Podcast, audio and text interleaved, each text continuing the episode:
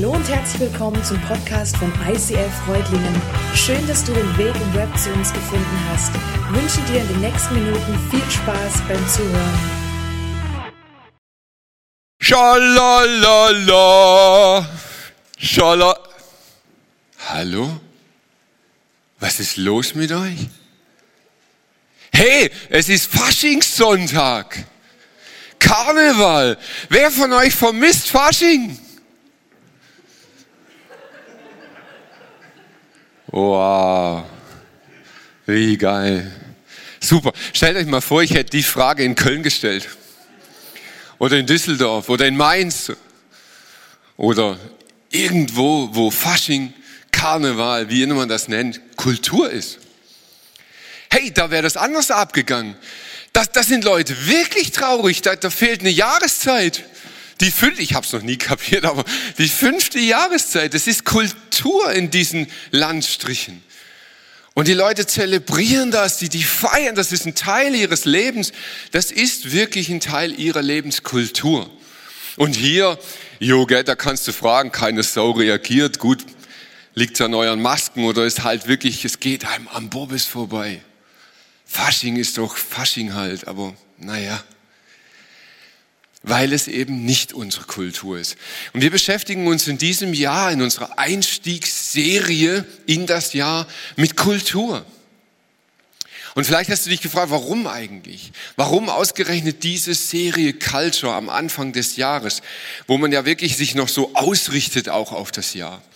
Und ganz grob gesagt geht es in dieser Serie um das Why behind the What.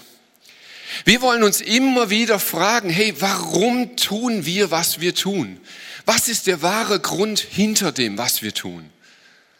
Ich glaube, es ist extrem wichtig, dass man das immer wieder macht und da eignen sich einfach so feste Rhythmen im Sommer oder am Jahreswechsel oder so, aber ganz regelmäßig zu schauen, warum mache ich das, was ich mache, damit ich diesen Fokus nicht verliere, damit ich wieder weiß, warum ich es tue.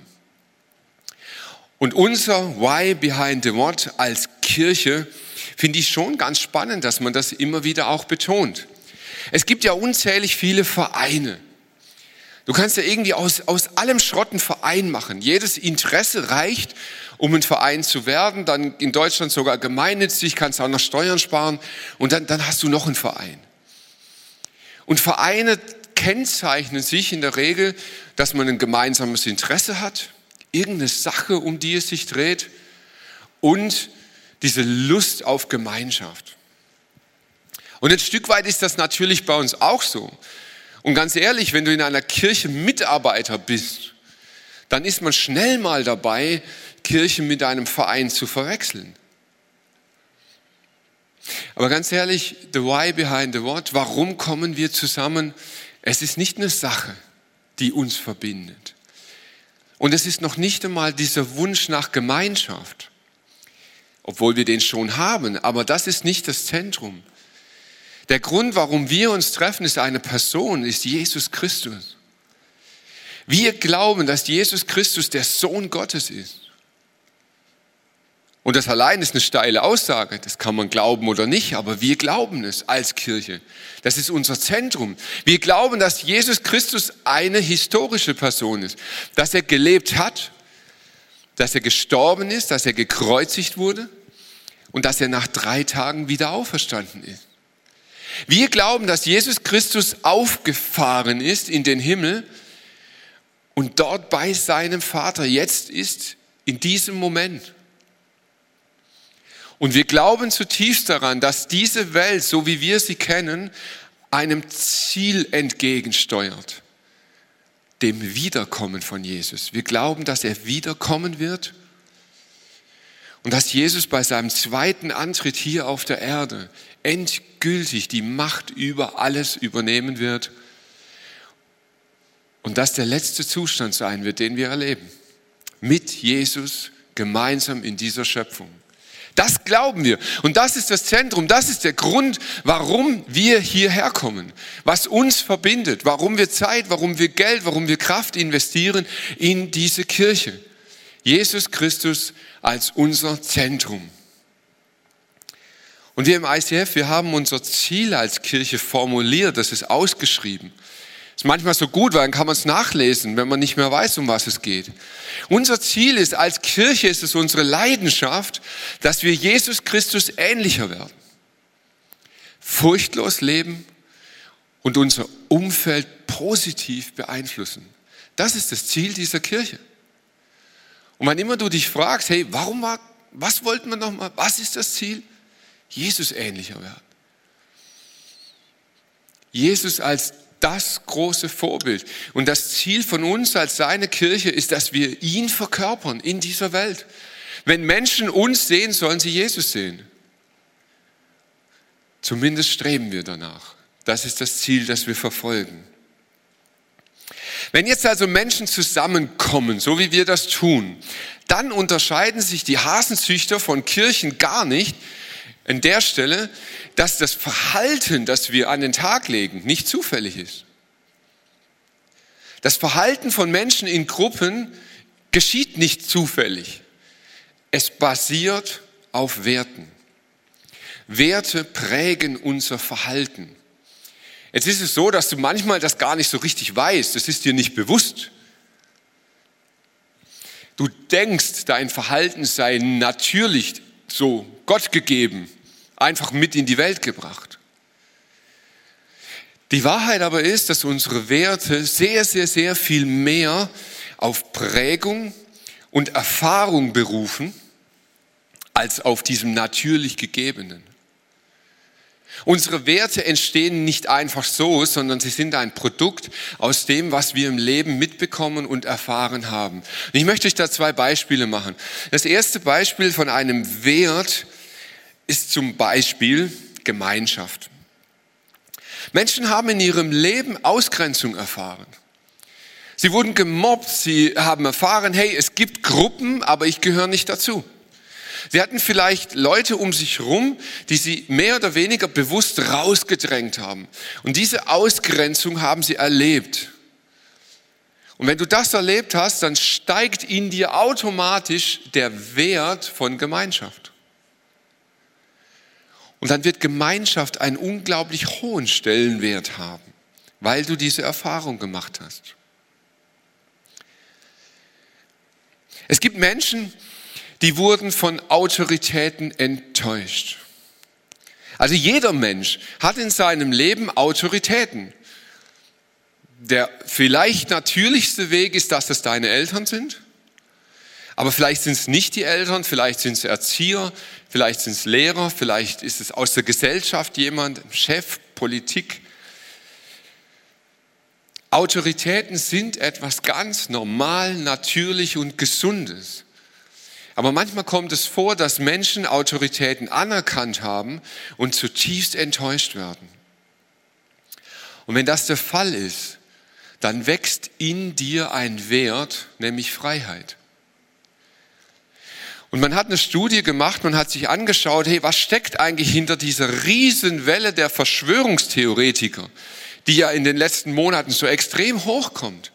Man wollte ernsthaft jetzt nicht immer so blöd, hey, alles Nazis, sondern man wollte wirklich gucken, was steckt dahinter. Und in den aller, allermeisten Fällen steckt eine Enttäuschung durch Autorität dahinter. Und die Folge ist, dass Freiheit ein Riesenwert für dich ist. Was ich also sagen möchte, ist, Werte entstehen und Werte prägen unser Verhalten. Jetzt haben wir als Kirche unsere Werte festgehalten. Wir haben gesagt, wir wollen nicht, dass das irgendwie so randommäßig entsteht, sondern wir legen fest, was unsere Werte sind und die sind aufgeschrieben. Da heißt es authentisch, relevant, exzellent, gastfreundlich, begeistert, großzügig. Das sind die Werte, die wir uns im ICF auf die Fahnen schreiben. Jetzt liest du das durch und denkst so, hm, ja, klingt nett, aber was sagt das jetzt eigentlich? Also so ein Wert alleine, hm. Nehmen wir mal Gastfreundschaft. Könnte jetzt sein, ich sage nachher, hey Johnny, du darfst heute Abend mit zu mir nach Hause kommen. Meine Wohnung ist für dich offen. Ist das schon gastfreundlich? Ein bisschen schon. Aber jetzt hole ich ihn zu mir nach Hause, setze ihn irgendwo auf den Stuhl und dann gehe ich in den Keller und arbeite was und kümmere mich nicht um ihn und er sitzt da seine drei Stunden auf dem Stühlchen rum und irgendwann komme ich wieder nach oben und sage so, jetzt darfst du auch wieder gehen, genug der Gastfreundschaft, das war's. Nein, wir kombinieren Gastfreundschaft mit dem Wert von Exzellenz. Wir wollen das Beste geben. Wir wollen liebevoll miteinander umgehen. Wir wollen, dass es ihm gut geht. Wir kombinieren diese Werte und dann entsteht Kultur. Zweites Beispiel, Authentizität. Das ist ja ein unglaublich wichtiger Wert unter uns Christen. Wir, wir müssen unbedingt authentisch sein, ganz wichtig. Aber wisst ihr was? Der Wert Authentizität sagt noch gar nichts. Weil du kannst nämlich ein unfassbar authentisches Arschloch sein. Ist authentisch. So bin ich halt. Ja, ich hab zwar so in jedes emotionale Fettnäpfchen was geht, aber so hat mich der Herr halt gemacht, so bin ich geblieben. Hauptsache authentisch. Nein. Authentisch wäre zum Beispiel, dass du sagst, hey, ich möchte werden wie Jesus. Und Jesus hat es irgendwie geschafft, mit allen Menschen gut umzugehen, liebevoll umzugehen. Das schaffe ich noch nicht. Es gibt Menschen, da fällt es mir leicht und es gibt Menschen, da fällt es mir schwer. Aber ich arbeite daran. Das ist auch authentisch. Und ihr merkt, und das möchte ich sagen, diese Werte alleine sind es noch nicht, sondern die Art, wie ich Werte lebe, werden zur Kultur. Und jetzt haben wir im ICF, sind wir hergegangen und haben gesagt, die Werte haben wir definiert und jetzt überlegen wir uns, wie leben wir diese Werte? Wie sieht's ganz praktisch aus? Und dazu gibt es so eine Grafik, die ist vielleicht neu für dich, Vielleicht hast du sie schon mal gesehen. Ich möchte sie heute kurz erklären. Wir nennen das die vier Kulturkreise im ICF. Da wäre der erste Kreis, wie wir uns treffen. Also unsere Treffen, unser Zusammenkommen, sei das jetzt eine Celebration, sei das ein Small Group Treffen oder ein Team Treffen, ganz egal was, dahinter steckt eine Kultur. Und zwar gibt es immer ein Big und ein Small ein In und ein Out. Was meint das? Jedes Treffen, jede Gruppe, jede Gruppierung macht sich Gedanken, hey, wie kann ich mit meiner Gruppe einmal oder ein paar Mal im Jahr etwas gestalten, was groß wird? Und groß immer im Verhältnis, ja, nicht an, an einer Zahl festgemacht. Eine Small Group, die was Großes macht, die muss sich nicht mit tausend Leuten treffen. Aber als Small Group gestaltet sie etwas. Zum Beispiel trifft sich mit drei, vier anderen Small Groups, man geht zusammen auf ein Wochenende, man macht so ein Ding, das ist big. Und dann macht jede Gruppe auch etwas, was klein wird, was small wird. Man versucht auch in dem Großen etwas zu finden, was wiederum klein ist. Wir machen zum Beispiel jeden Sonntag, wenn wir Celebration feiern, gibt es davor ein Briefing, wo nur wir Mitarbeiter zusammen sind. Und in dem Briefing geht es nochmal in ganz kleine Gruppen, wo wir beten für den Tag, füreinander, wo wir uns austauschen. Das Kleine im Großen. Warum? Hinter dem Ganzen steckt der Wert von Relevanz. Eine Kirche, die nur groß ist, ist vielleicht je nach Persönlichkeit geil, aber irgendwann vielleicht nicht mehr relevant. Weil du sagst, da verliere ich mich ja. Hey, ein Gottesdienst mit tausend Leuten, aber, aber wo bleib ich dann noch? Eine Kirche, die nur klein ist, die sagt, ich will klein sein, ich will im Kleinen bleiben, die verliert Relevanz nach außen für ihre Stadt, für ihren Landkreis, eine Gruppe, die immer nur nach außen gibt, die immer Output liefert, die immer irgendwie hilft, diakonisch oder so unterwegs ist, die verhungert geistlich. Sie verliert geistliche Relevanz, wenn sie immer nur gibt. Aber eine Gruppe, die immer nur Input bekommt, die jede Woche sich trifft und Input, Input, Input, Input, da kommt nie was raus, die ist auch nicht relevant. Und ihr merkt, dieser Wert Relevanz bestimmt unsere Kultur, wie wir uns treffen. Das zweite ist der Kreis, wie wir Next Steps gehen. Wir glauben, dass das Leben mit Jesus Jüngerschaft ist. Das heißt, du gehst Schritte mit Jesus der Veränderung.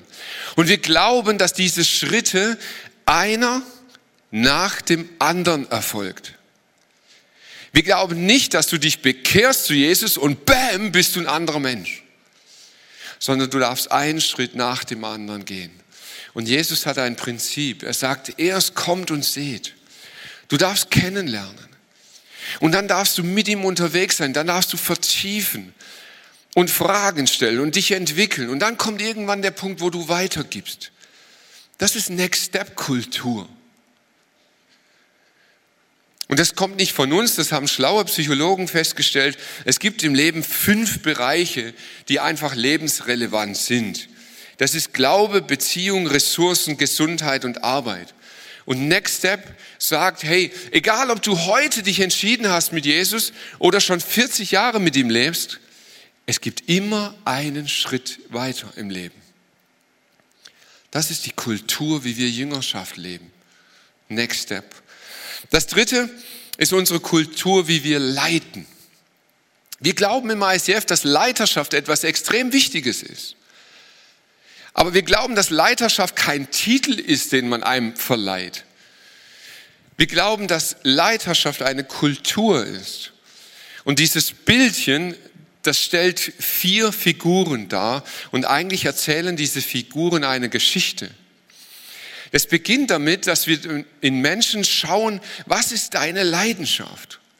Wofür brennst du? Da steht der Löwe, die, Passion. Was ist in deinem Herzen veranlagt? Wofür hast du so richtig Leidenschaft? Hast du Bock? Und wenn wir das erfahren haben, dann gehen wir einen Schritt weiter, dann geben wir dir eine Spielwiese. Dafür steht der Stier, das Playfield. Du bekommst Verantwortung, du bekommst eine Spielwiese, um deiner Leidenschaft nachzugehen, um sie auszuleben. Und dann gibt es Menschen, der dritte Punkt, an deiner Seite, die dich begleiten, die in dein Leben reinsprechen dürfen die Fragen stellen dürfen, die dir helfen, dich und deine Leiterschaft weiterzuentwickeln. Und als viertes, dafür steht der Adler, ist, dass wir immer wieder diese Adlerperspektive einnehmen und uns fragen, hey, wozu machen wir das? Wozu lebe ich? Wozu bin ich unter? Was war nochmal meine Leidenschaft? Weil wenn ich das nicht tue, dann lasse ich ganz, ganz schnell nach. Dann weiß ich gar nicht mehr, warum habe ich das gemacht. Und dann verlierst du dich an Details und wirst in deiner Leiterschaft fad und nicht mehr relevant. Und der vierte Kreis, der ist dir vielleicht am unbekanntesten. Das vierte Kulturfeld, das wir haben in der Kirche, das ist schon so ein bisschen speziell. Da heißt es, wie wir befähigen. Der Sonntag heute heißt er The Culture of Empowerment. Und, und das Wort ist eigentlich ein bisschen schwierig zu übersetzen, aber es geht im weitesten Sinne darum, um Befähigung. Und wenn du genau hinguckst, dann siehst du, dass in diesem Kreis, in diesem Kulturkreis, fünf Bereiche abgedeckt sind. Und diese sind nicht zufällig. Da steht Apostel, Prophet, Evangelist, Hirte und Lehrer. Jetzt denkst du, hä? Wie kommt man denn ausgerechnet auf diese fünf Dinge? Das hat mit einer Bibelstelle zu tun, in die ich mit dir reingucken möchte. Sie steht in Epheser, das ist ein Brief, den Paulus geschrieben hat im zweiten Teil der Bibel, und zwar im vierten Kapitel. Und da heißt es, und so hat Christus denn auch seine Gemeinde beschenkt. Er hat ihr die Apostel gegeben, die Propheten, die Verkünder der rettenden Botschaft, das sind Evangelisten, genauso wie die Hirten und Lehrer, welche die Gemeinde leiten und im Glauben unterweisen. Diese fünf, da kommt es her. Und vielleicht hast du mal gehört, wir Christen, wir neigen ja, wir machen ja unsere eigene Fachsprache, das klingt immer so schlau. Wir nennen das den fünffältigen Dienst. Unglaublich kreativ, fünf Dinge, fünffältig, super. Klingt aber schlau. Der fünffältige Dienst in einer Kirche. Das ist es, wozu wir befähigen wollen. Aber was heißt das jetzt eigentlich? Wie kann man das verstehen? der fünffältige Dienst.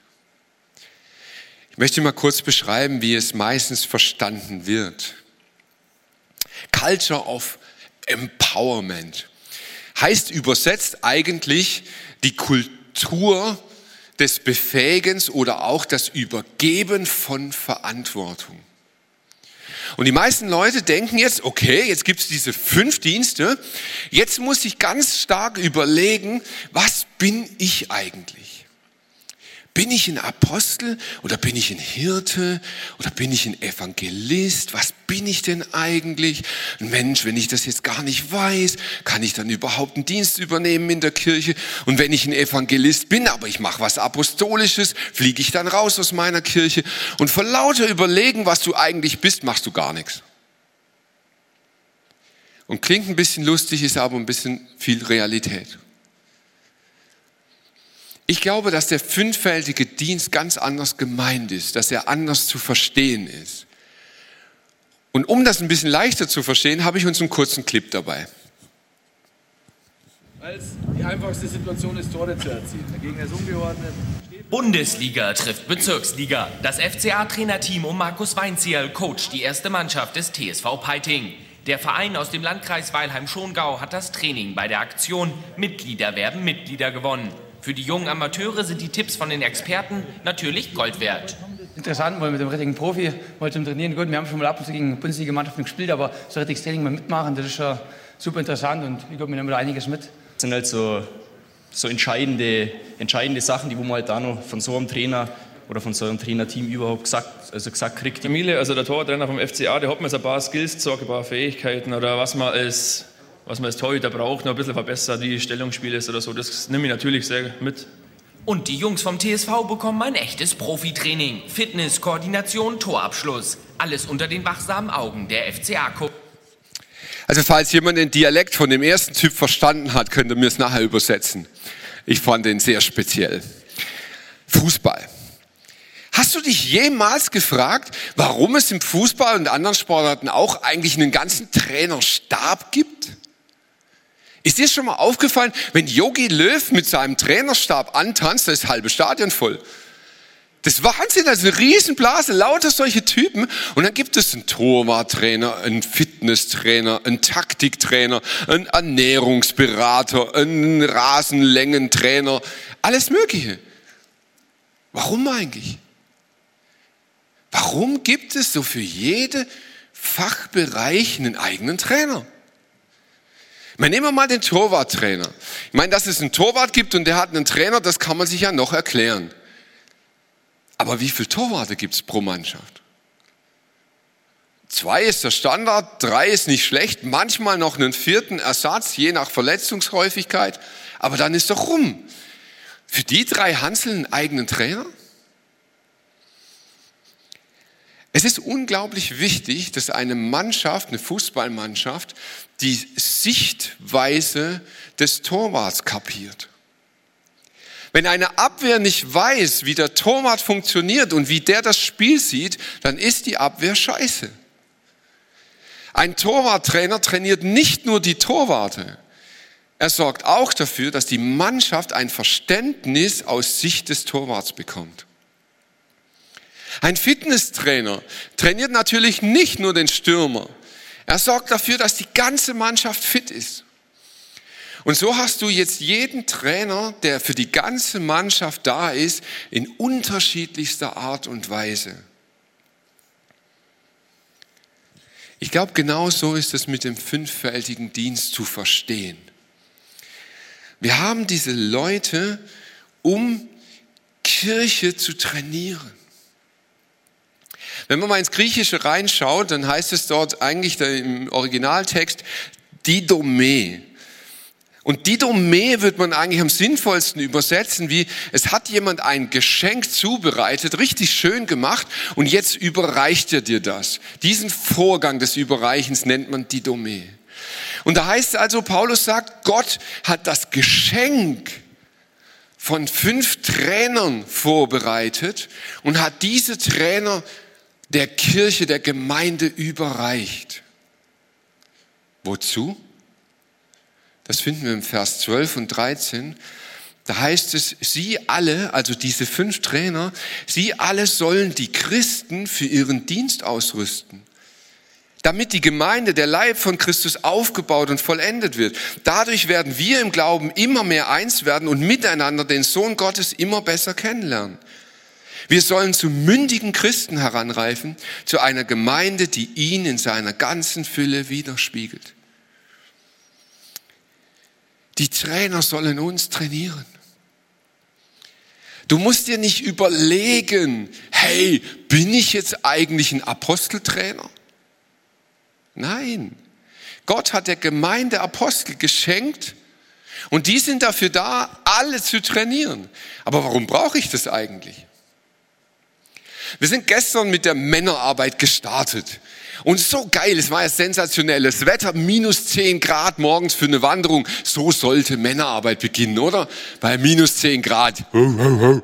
Jawohl, sehr gut. Alle anderen sind Memmen, ich war nämlich nicht dabei. Gut, völlig wurscht. 30 Leute hatten sich angemeldet. Hammer! Das erste Event, gleich so viele Anmeldungen, super Feedback, das ist mega losgegangen. Und warum? Weil ich so ein geiler Hecht bin, dass ich einfach gestartet bin. Ich habe im Januar einfach gesagt, so, ich starte mit der Männerarbeit. Ganz egal, was kommt, ich mache es. Und wisst ihr was? Das ist eine apostolische Gabe. Ich bild mir nichts drauf ein, die hat mir Gott einfach gegeben. Reicht das jetzt? Reicht das, dass eine Kirche einen Apostel hat?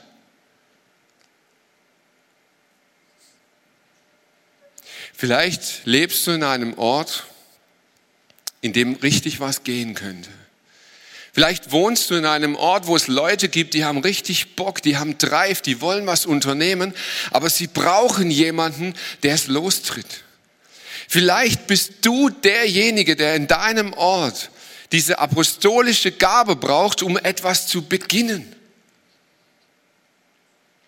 Es reicht nicht, dass es einen gibt in der Kirche und der macht das für alle.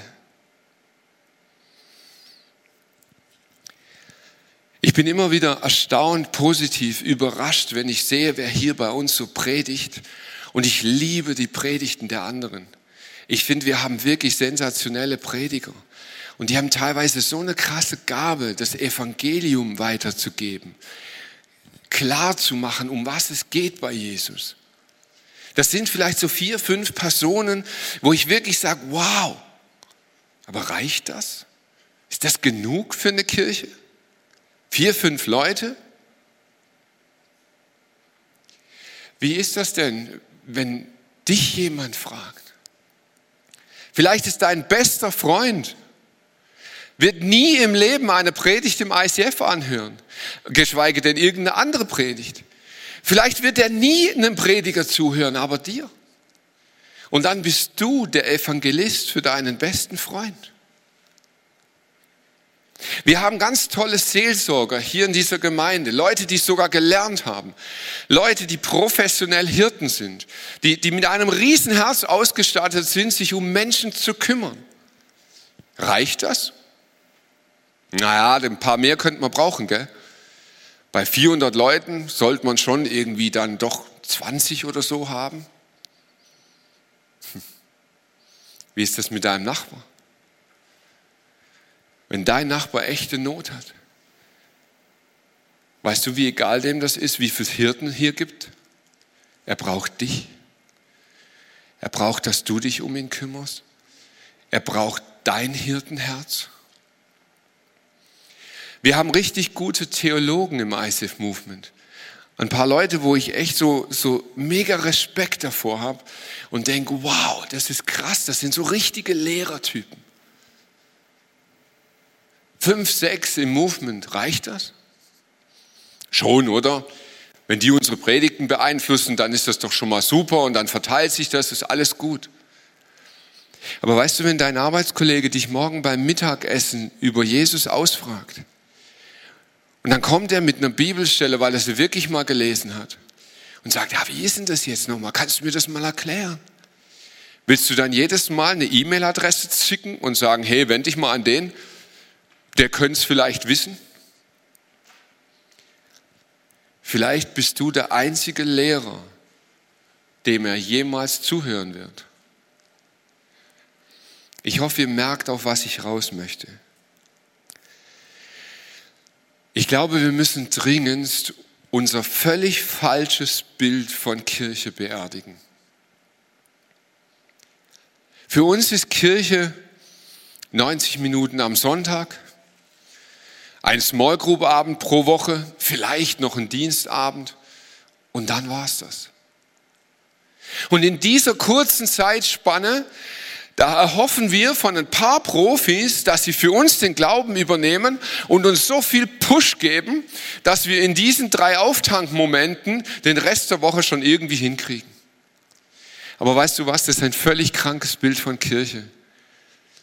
Jesus sagt, wir alle, 24-7, jeden Tag, 24 Stunden, wir sind Kirche, jeden Tag. Dort, wo du bist, dort, wo du arbeitest, wo du lernst, wo du lebst, wo du deine Freizeit verbringst, wo du Urlaub machst. Du bist Kirche, immer und überall. Und Gott ist so abartig gnädig, dass er sagt, jetzt habe ich dir Trainer zur Verfügung gestellt. Ich finde das so geil in dem Clip. Da ist eine Bezirksligamannschaft und da kommen Profitrainer. Und jetzt stehen die nicht da und äh, so ein Schild brauche ich doch nicht. Nein, die sind heiß. Die sind ready, die sagen, wow, ist das cool. Da kommen Profitrainer und die helfen uns Bezirksligaspielern besser zu werden. Und ich glaube, diesen Blick brauchen wir auf den fünffältigen Dienst.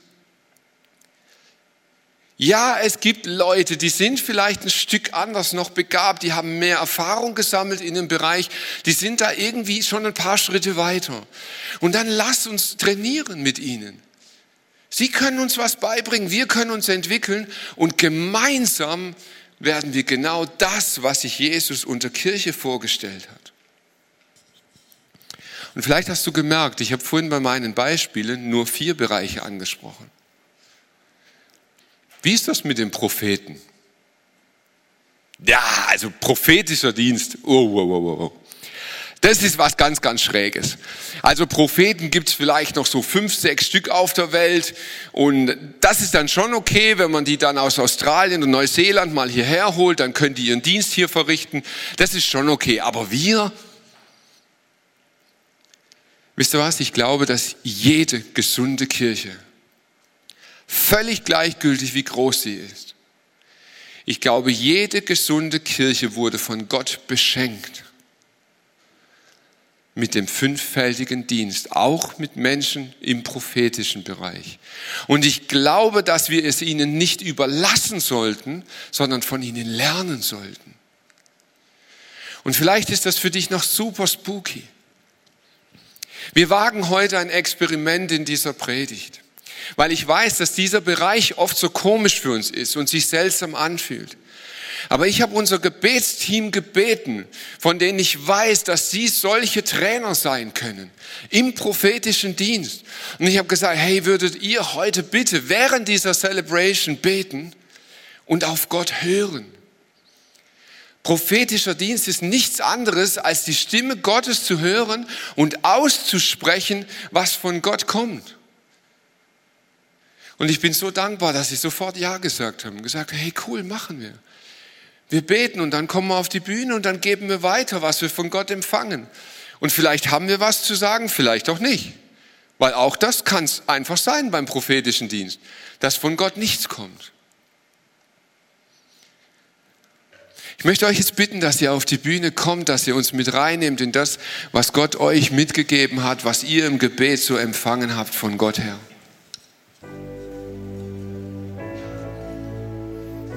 Ja, Jesus, wir danken dir für das Bild und die Eindrücke, die du uns gibst, Jesus. Wir danken dir für den Lagerfeuer, das Lagerfeuer, wo wir sehen, wo du einfach brennst und das Feuer bist, wo du uns bittest, einfach hinzusitzen und uns füllen lassen, von dir füllen zu lassen, Jesus. Ich danke dir dafür, dass du, Heiliger Geist, dort bist und dich breit machst. Dass wir ausgestattet sind, auch im Alltag, mit der Liebe und der Fürsorge füreinander. Ich danke dir, Jesus, dass du, dass es auch bedeutet, dass wir auch in den Wald gehen müssen, auch Holz zu holen und das Holz einfach in die Feuerstelle zu legen und dass du, Vater im Himmel, das vom Himmel herab äh, in Feuer, das in, in Flammen setzt, das Holz. Dass es auch bedeutet, dass wir uns aufmachen und praktisch werden und es hinausnehmen in die, in die Welt und uns hier füllen lassen, jeder in seinem Dienst. Und das möchte dir Jesus zusprechen. Zusprechen, dass du in deinem Dienst berufen bist, hier in der Gemeinde dich auffüllen zu lassen, aber auch einfach anderen zu dienen und ihm zu dienen. Dass du auch wieder, und dass du dann auch gestärkt rausgehen darfst in die Welt und eben in deinen Alltag Menschen von, vom Kreuz und von dem Evangelium von Jesus zu erzählen.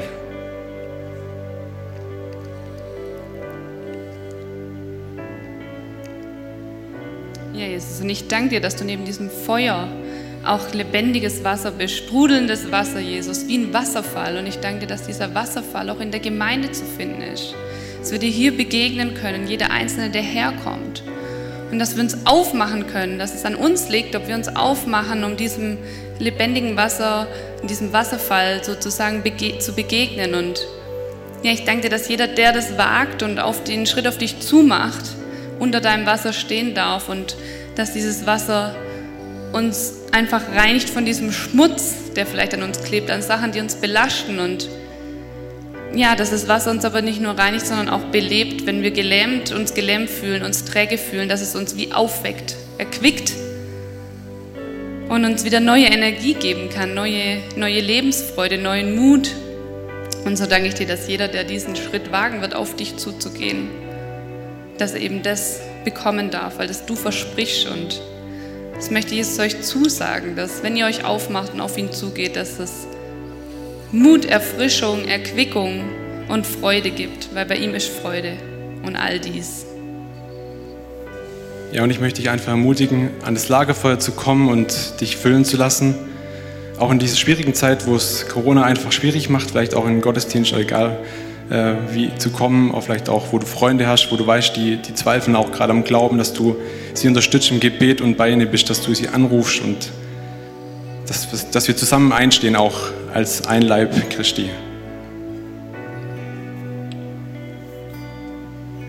Jesus, und ich danke dir, wenn wir uns von deinem lebendigen Wasser füllen lassen und uns mit deinem Geist füllen, dass wenn wir dann woanders hingehen, wieder nach Hause, zu unseren Familien, zu, in die Schule, in die Arbeitsstätte, wo auch immer, dass, dass du dann durch uns scheinst und sprichst und ja, dass wir dich zu den Leuten tragen dürfen, dass du uns benutzt, um den Leuten zu begegnen und das ist so eine Hammerzusage, Jesus und es ist einfach krass, dass du uns Menschen uns dafür benutzen möchtest und ja, Jesus möchte auch Mut zusprechen, dass wir uns dessen bewusst sind im Alltag und dass er in uns lebt und jederzeit wirken kann und dass wir das in Anspruch nehmen.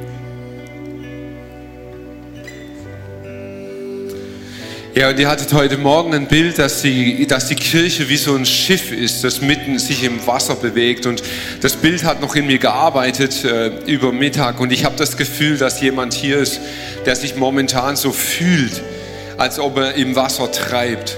Der gerade wirklich das Gefühl hat, er ist, ist kurz vorm Ertrinken. Und ich weiß nicht, ob es Sorgen sind, ob es Nöte sind, aber du bist heute hier und es schwappt über dir so richtig das Wasser drüber. Und ich glaube, Gott möchte dir heute ganz speziell zusagen, hab keine Angst. Dieses Wasser, in dem du dich befindest, ist nicht dazu da, dass du darin ertrinkst, sondern es ist lebendiges Wasser. Und Gott ist mitten in diesem Chaos, mitten in diesem, in diesem ja, in dieser Vielfalt von Dingen, die dich gerade so, so zu ersticken drohen. Gott ist mittendrin dabei, dich zu formen und das, er macht Leben daraus. Vielen Dank euch vom Gebetsteam, dass ihr einfach für uns betet. Und das sind solche Trainer, an die ihr euch auch wenden könnt und sagen könnt, hey, was kann ich tun, damit ich Bilder besser verstehe, damit ich die Stimme Gottes besser hören kann? Wie, wie kann ich damit gut umgehen? Ich möchte am Ende dieser Serie heute für dich beten. Wir haben diese Serie gemacht, weil wir etwas pflanzen wollen, weil wir eine Kultur pflanzen wollen. Und es ist diese Kultur der Freiheit, dass du frei wirst in Jesu Namen in deinem Licht, dass die Kultur der Jüngerschaft wächst, dass wir immer weiter gehen und Jesus ähnlicher werden, dass wir diese Kultur haben, durch Gebet und Worship Gott immer mehr Ehre zu geben. Und dass wir auch diese Kultur haben des Befähigens. Die richtige Übersetzung heißt eigentlich Übergeben von Verantwortung. Und Vater im Himmel, ich danke dir, dass du an uns Verantwortung übergibst. Herr, wir sind dir so wertvoll. Und du, du denkst so gut über uns, dass du uns Verantwortung gibst und sagst, wir dürfen dich vertreten auf dieser Erde. Sensationell, Herr. Und du hast uns Menschen gegeben, die uns anleiten können, die uns trainieren können. Und ich bete, dass wir als Kirche immer mehr diese Fülle erleben. Herr, da ist noch so vieles und wir stehen noch so am Anfang. Und ich bete, dass du ganz persönlich für dich entdeckst, wo Jesus dich gebrauchen möchte, um dein Umfeld positiv zu verändern. Jesus in diese Welt zu tragen, in seinem Namen. Amen.